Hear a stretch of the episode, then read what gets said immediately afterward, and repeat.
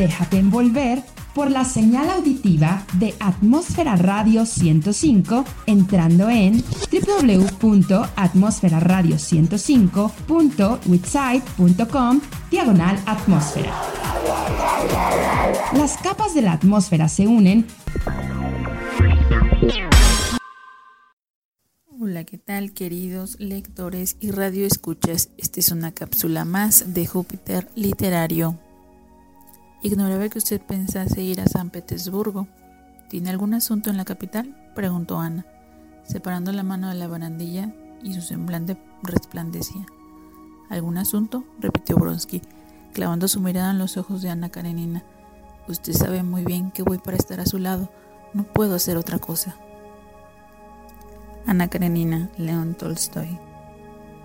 Muchos años después, frente al pelotón de fusilamiento, el coronel Aureliano Buendía había de recordar aquella tarde remota en que su padre lo llevó a conocer el hielo. Macondo era entonces una aldea de 20 casas de barro y caña brava, construidos al orillo de un río de aguas diafanas que se precipitaban por un lecho de piedras pulidas, blancas y enormes, como huevos prehistóricos.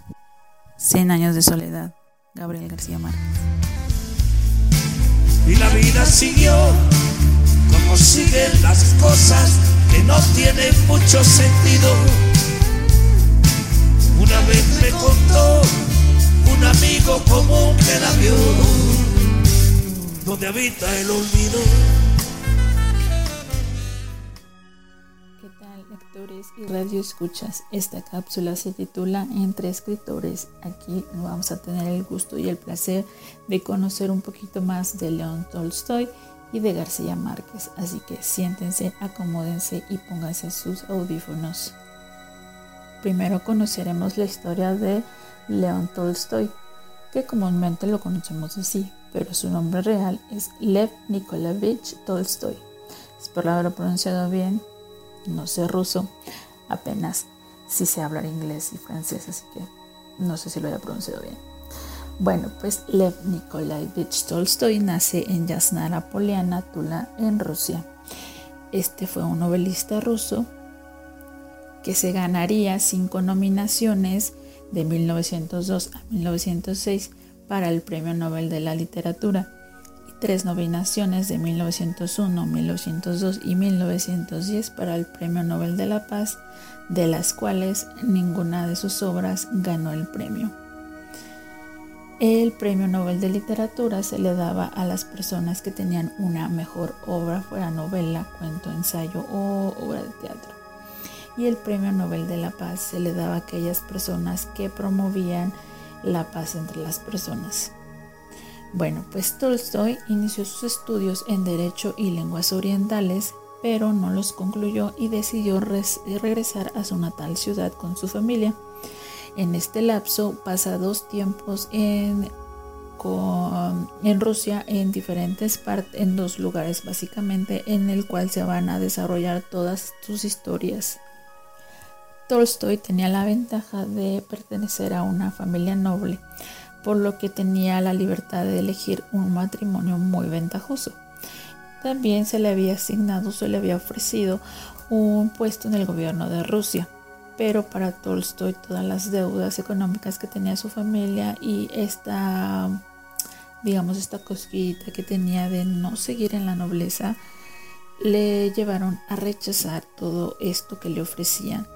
En ese momento se aproxima y llega la guerra de Crimea y para este entonces decide viajar con su hermano que era militar hacia esta guerra. Ya en esta postura eh, lo reclutan, ya que Tolstoy no lo quería así, pero lo reclutan como subteniente de artillería. De aquí nacen su primer, bueno, es una novela que escribe por primera vez, fue primero publicada, pero para Tolstoy no fue como su primer novela que él considera como, o que haya considerado más bien como su mejor novela de todas. Eh, aquí nace lo que es la novela La Guerra y la Paz, en donde describe todo lo que vivió, eh, toda la experiencia que tuvo en esta guerra.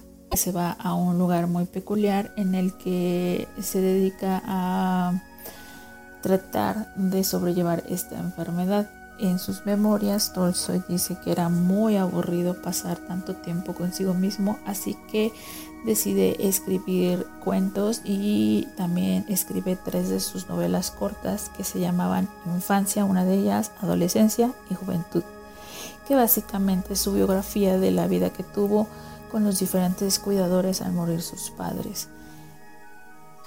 En sus tiempos de guerra, después de esta recuperación, le toca ir al sitio de Sebastopol, donde fue una batalla de gran importancia para el desarrollo de la guerra de Crimea.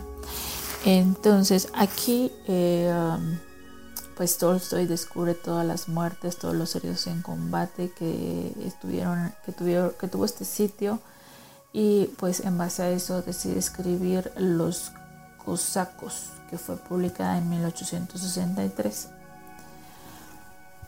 Para 1877, y como León Tolstoy lo dice, para él su primera novela fue Ana Karenina. Esta novela fue inspirada en la obra de Víctor Hugo eh, llamada Los Miserables. Y de hecho él cuenta que tuvo un encuentro con Víctor Hugo, que fue el autor de Los Miserables y de la famosa obra Nuestra Señora de París. Y eh, le sirve de inspiración para contar todo lo que pasa en Ana Karenina.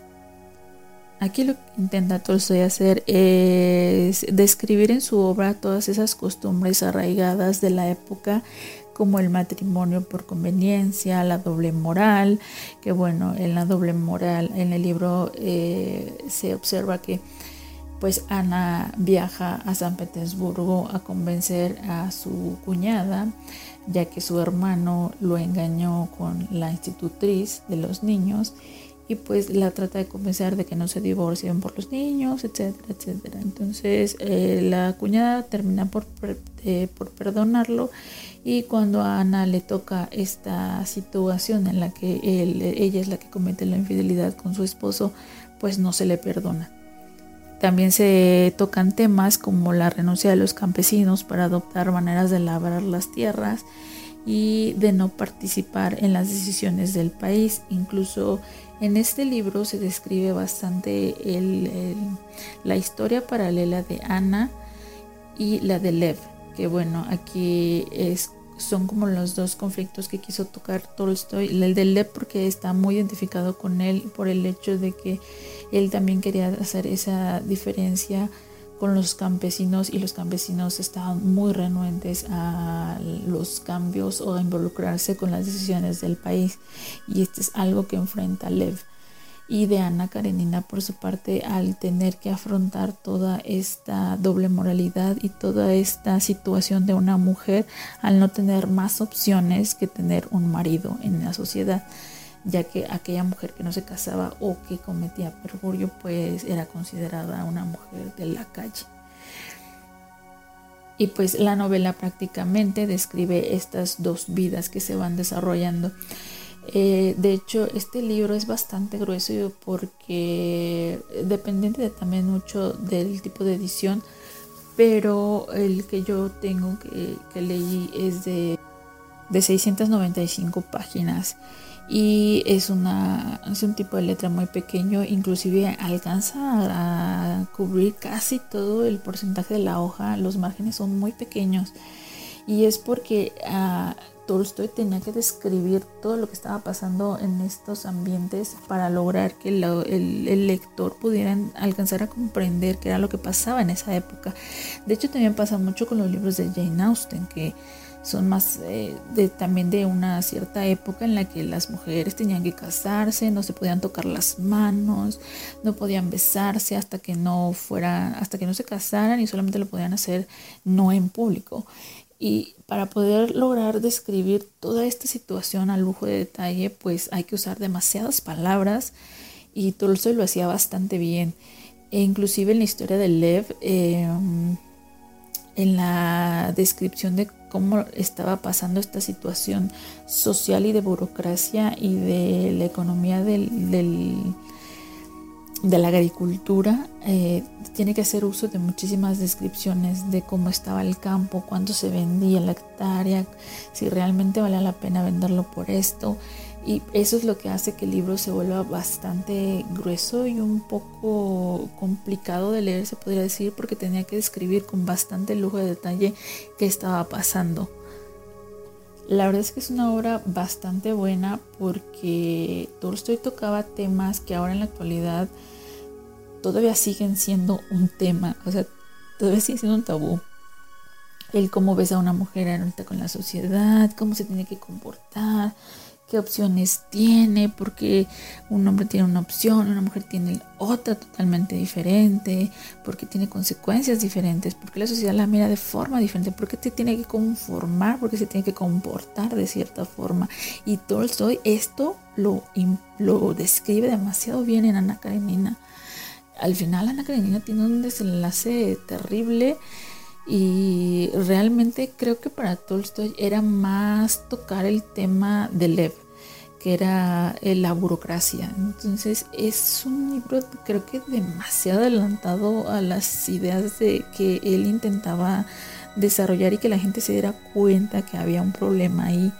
Y, para mí sí es una de las obras más padres que tiene Tolstoy. No he leído Guerra y Paz, pero creo que Ana Karenina es una obra bastante buena con todo y que tienes que digerir esas descripciones para la época.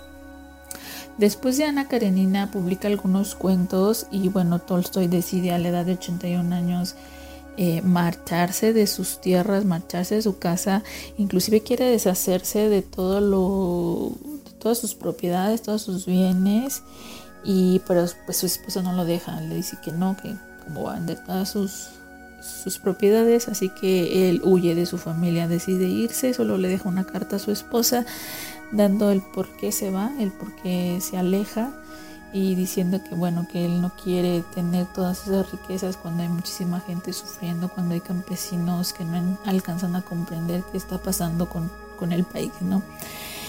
Y bueno, en esta huida Justo antes de tomar el tren, pues Tolstoy uh, no alcanza a, disfrutar de esa libertad, eh, que, es como él la llama la libertad de, vivir sin nada y, solo ser, ¿no? Que de hecho este concepto es bastante reciente el concepto, más no la, la representación de hacerlo, que es despertar espiritual, ¿no? Que es solo ser y no tener. O sea, dedicarte a, hacer tu vida y no a tener en tu vida. Pero pues Tolstoy fallece en la estación del tren eh, y pues no alcanza ni siquiera a tomar el tren para esa libertad. Creo que Tolstoy fue uno de los escritores que mejores obras tiene sin haber pasado siquiera por los estudios de, escritura, ¿no? Pero pues si tienen la oportunidad de leer algún libro de, de, este escritor ruso, les recomiendo mucho Ana Karenina. No se van a arrepentir. De hecho, inclusive también existe la, la película, perdón. Es una película bastante larga. Pero creo que es una película que se acopla demasiado bien al libro no es muy alejado de la realidad, bueno, muy alejado de lo que trae el contexto en el libro y está bastante buena también la película. Si no son mucho de leer, pues también pueden leer, pueden eh, ver la película. Igual se llama Ana Karenina. Bueno, este fue nuestro queridísimo ruso León Tolstoy, como lo conocen los cuates, Lev Nikolaevich Tolstoy, como dice su acta de nacimiento. Gabriel García Márquez, o más bien eh, Gabriel José García Márquez, fue un escritor de literatura de realismo mágico y un periodista de origen colombiano, que eh, su obra más conocida pues, fue Cien años de soledad. Em, Gabriel tuvo una, o Gabo como muchos le decían, tuvo una muy trágica trayectoria como escritor porque realmente le pasó de todo eh, una de sus principales problemáticas siempre fue la amistad que mantuvo con Fidel Castro. Eh, en una de las entrevistas que le hacen a, García Márquez, él dice que eh, su amistad era netamente literaria, que Fidel era un hombre muy culto Y bueno, yo creo que para estar en ese régimen en Cuba y por tanto tiempo, pues si era un hombre bastante inteligente. Eh, compartían como el mismo gusto y el mismo placer por la literatura. Entonces ese era lo que le mantenía como su amistad con Fidel y muchos pensaban que tenía la misma postura política que Fidel Castro. Más adelante vamos a hablar de este tema de las consecuencias que le trajo esta amistad. Bueno, García Márquez nació de dos colombianos que tuvieron una historia muy bonita que después eh, García Márquez plasmaría en una de sus novelas. Su padre no podría casarse con su madre debido a la condición social que tenía en ese entonces. Era hijo de madre soltera, eh, por lo que la familia de su madre pues no le permitían tener ese lazo. Pero pues gracias al cortejo que tenía eh, su padre hacia su madre, eh, con serenatas, poemas e innumerables cartas donde le, le hacía conocer eh, sus afinidades, sus sentimientos por ella. Y de este modo se gana a sus suegros y le dan la autorización a la mamá de poderse casar con su padre que también llevaba el mismo nombre de Gabriel. Posteriormente, cuando su padre se casa con su madre y termina, él era telegrafista, se convierte en farmacéutico y se va a vivir con su madre a otra ciudad y pues García Márquez se queda con sus abuelos maternos a este cuidado. De toda esta historia que vivió su padre con su madre, Gabriel García Márquez eh, decide escribir su novela El amor en tiempos del cólera, que pues es toda esta travesía que pasa su padre para poder conquistar a su madre. El abuelo de García Márquez era un coronel que se llamaba Nicolás Ricardo Márquez y pues cuyas experiencias como militar o como coronel se las contaba muchísimo a García Márquez. Eh, de ahí sacó varias em, historias de esta vida que tuvo sus abuelos. Por parte de su abuelo, pues el coronel no tiene quien le escriba, olor a guayaba. Y también em, usaría todas estas experiencias de su abuelo para posteriormente escribir Vivir para contarlas, que fue de las últimas obras de García Márquez. Algo muy puntual que le dejó su abuelo a él fue que lo enseñó a siempre consultar en el diccionario todas las palabras y ese es un hábito que siempre tuvo al momento de escribir y de narrar. Otras de sus grandes influencias fue su abuela, que era una mujer demasiado supersticiosa y que ella le contaba historias a Gabriel como si, como si fueran realidad, pero se salían de, de, esta realidad, pero las contaba tan segura de que había pasado que parecían cosas de la vida cotidiana. Y es aquí cuando él empieza a escribir del realismo mágico. Inclusive en una de las entrevistas, de múltiples entrevistas que dio García Márquez dice que su abuela le inspiró a escribir el personaje de Úrsula en Cien años de soledad. Gabriel inició sus estudios en Derecho y bueno, prácticamente lo hizo para darle el gusto a sus abuelos y a sus padres de tener una carrera eh, y también decidió iniciar, desistir de, este, de estos estudios e iniciar sus su carrera en el periodismo en, el periódico del Universal en Barranquillas. Esta fue una de las mejores épocas de García Márquez, pero pues todo lo que llegó a escribir en, en Barranquillas lo llevó a hacer la publicación de Señados de Soledad, que es uno de los manuscritos que más ventas ha tenido. Eh, vendió medio millón de ejemplares en tan solo tres años fue traducido a 25 idiomas y ganó tres premios internacionales de literatura.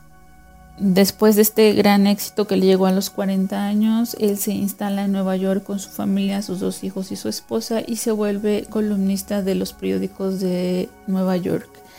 En este punto su amistad con Fidel y todas estas historias que él publicaba no le eran de buen agrado a muchas personas en Estados Unidos, Así que pues había demasiada presión con respecto a la política hacia García Márquez. Así que él decide eh, moverse de Nueva York y llega a México a instalarse para poder vivir una vida un poquito más tranquila y, lejos de la presión. Debido a la famosa foto de Fidel con Gabriel García Márquez, eh, este es vetado de Estados Unidos, se le prohíbe la entrada y no fue hasta la llegada al poder, a la presidencia de Bill Clinton, que le vuelve a permitir el acceso hacia Estados Unidos, porque también García Márquez tenía su opinión en sus columnas de que Estados Unidos era muy imperial, que se dejaba que se dejaba como dar a entender que era uno de los países con mayor superioridad y eso para García Márquez era motivo de crítica siempre hasta que llegó Bill Clinton y para él era uno de los mejores escritores que había conocido. Durante todo este tiempo, eh, Gabriel estuvo viajando entre mm, Colombia y también entre México. De hecho, él tenía la, las nacionalidades de Francia, de Colombia y de Estados Unidos. Para el año de 1981, García Márquez decide regresar a Colombia y bueno, aquí una vez llegado a Colombia es acusado de financiar guerrilleros por el tema de su amistad con Fidel Castro, por lo que le impiden regresar de nuevo a Colombia. Eh, estaba exiliado a Estados Unidos también y pues pide asilo en México, que en México, en Ciudad de México ya viviría toda su vida e inclusive aún se mantiene su casa en la Ciudad de México. Eh, en este tiempo también empezó a escribir obras de teatro, eh, muchas de sus obras fueron eh, convertidas en obras cinematográficas, en escenarios de soledad, El amor en tiempos del cólera, Crónica de una muerte anunciada.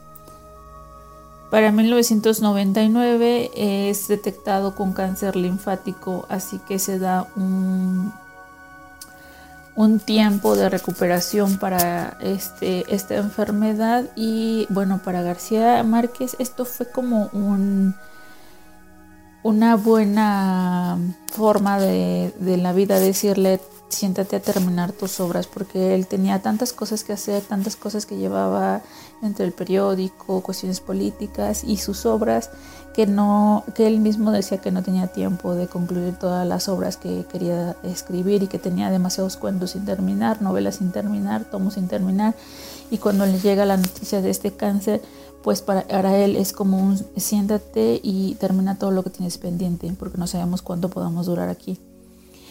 Y él así lo, lo estipula en una de sus obras que es Vivir para contarla, inclusive ahí termina sus tomos en ese periodo y termina por concluir varios cuentos. Posteriormente pues es em, premiado con muchísimos premios por sus obras, entre los cuales está el primer premio de la, en el concurso de la Asociación de Escritores y Artistas por su cuento Un día después del sábado, también eh, la medalla de la Legión de Honor de Francia en París, una condecoración Águila Azteca en México fue miembro honorario del Instituto Caro y Cuervo de Bogotá. Le preguntaron en una entrevista que por qué todas sus obras tocaban temas de la soledad y le iban a cuestionar si este, este tema de soledad era algo que tenía que ver mucho con su infancia al haber sido separado de sus padres. Y pues él responde que pues la soledad es algo que está en el mundo siempre y que la forma en la que una persona lo ve es como lo interpreta y es como lo, lo va a ver plasmado en su obra. Antes de publicar Escenas de Soledad, García Márquez eh, crea, bueno, hace una obra que para él es una de las mejores obras que ha tenido, sin embargo, no consigue ningún tipo de regalía con, este, con, esta, con esta novela corta que se llama La hojarasca pero para él es una novela bastante importante porque surge de la espontaneidad y de la sinceridad que estaba pasando en ese momento. La verdad es que tiene bastantes, bastantes obras y entre ellas está El coronel no tiene quien le escriba, La mala hora, El otoño de patriarca, El amor en los tiempos del cólera, eh, El del amor y otros demonios, Memoria de mis putas tristes, eh, Vivir para contarlo, Relato de un náufrago, Noticias de un secuestro, Crónica de una muerte anunciada. Em, tiene múltiples columnas periodísticas. Em, bueno, tiene sus memorias, que Vivir para contarlas, obras de teatro, tiene infinidad de cosas, tiene como se... La verdad es que este escritor tiene múltiples cosas que le pasaron, algunas buenas, otras no tanto, obras increíbles, experiencias increíbles, perteneció a muchos... Em, a muchas sociedades, la verdad es que es una joya de escritor yo no he leído todas sus obras, solamente he leído El amor en el tiempo del cólera, Cien años de soledad, El coronel no tiene quien le escriba. De hecho, El coronel no tiene quien le escriba fue mi segundo libro que leí después de La religiosa. Mi hermana me regaló ese libro y fue el segundo que yo leí eh, cuando era niña. También leí Crónica de una muerte anunciada. Eh, la increíble y triste historia de la Cándida Heréndira y su abuela desalmada es una chulada de libro. Se los recomiendo si apenas están empezando en este, en este mundo de la lectura. Es bastante sencilla y muy, muy buena la trama, la verdad. Pues hasta aquí llegamos con nuestro queridísimo Gabito Gabo Gabriel García Márquez. Espero que les haya gustado esta cápsula entre escritores y nos vemos en la siguiente emisión de Júpiter Literario. Bye.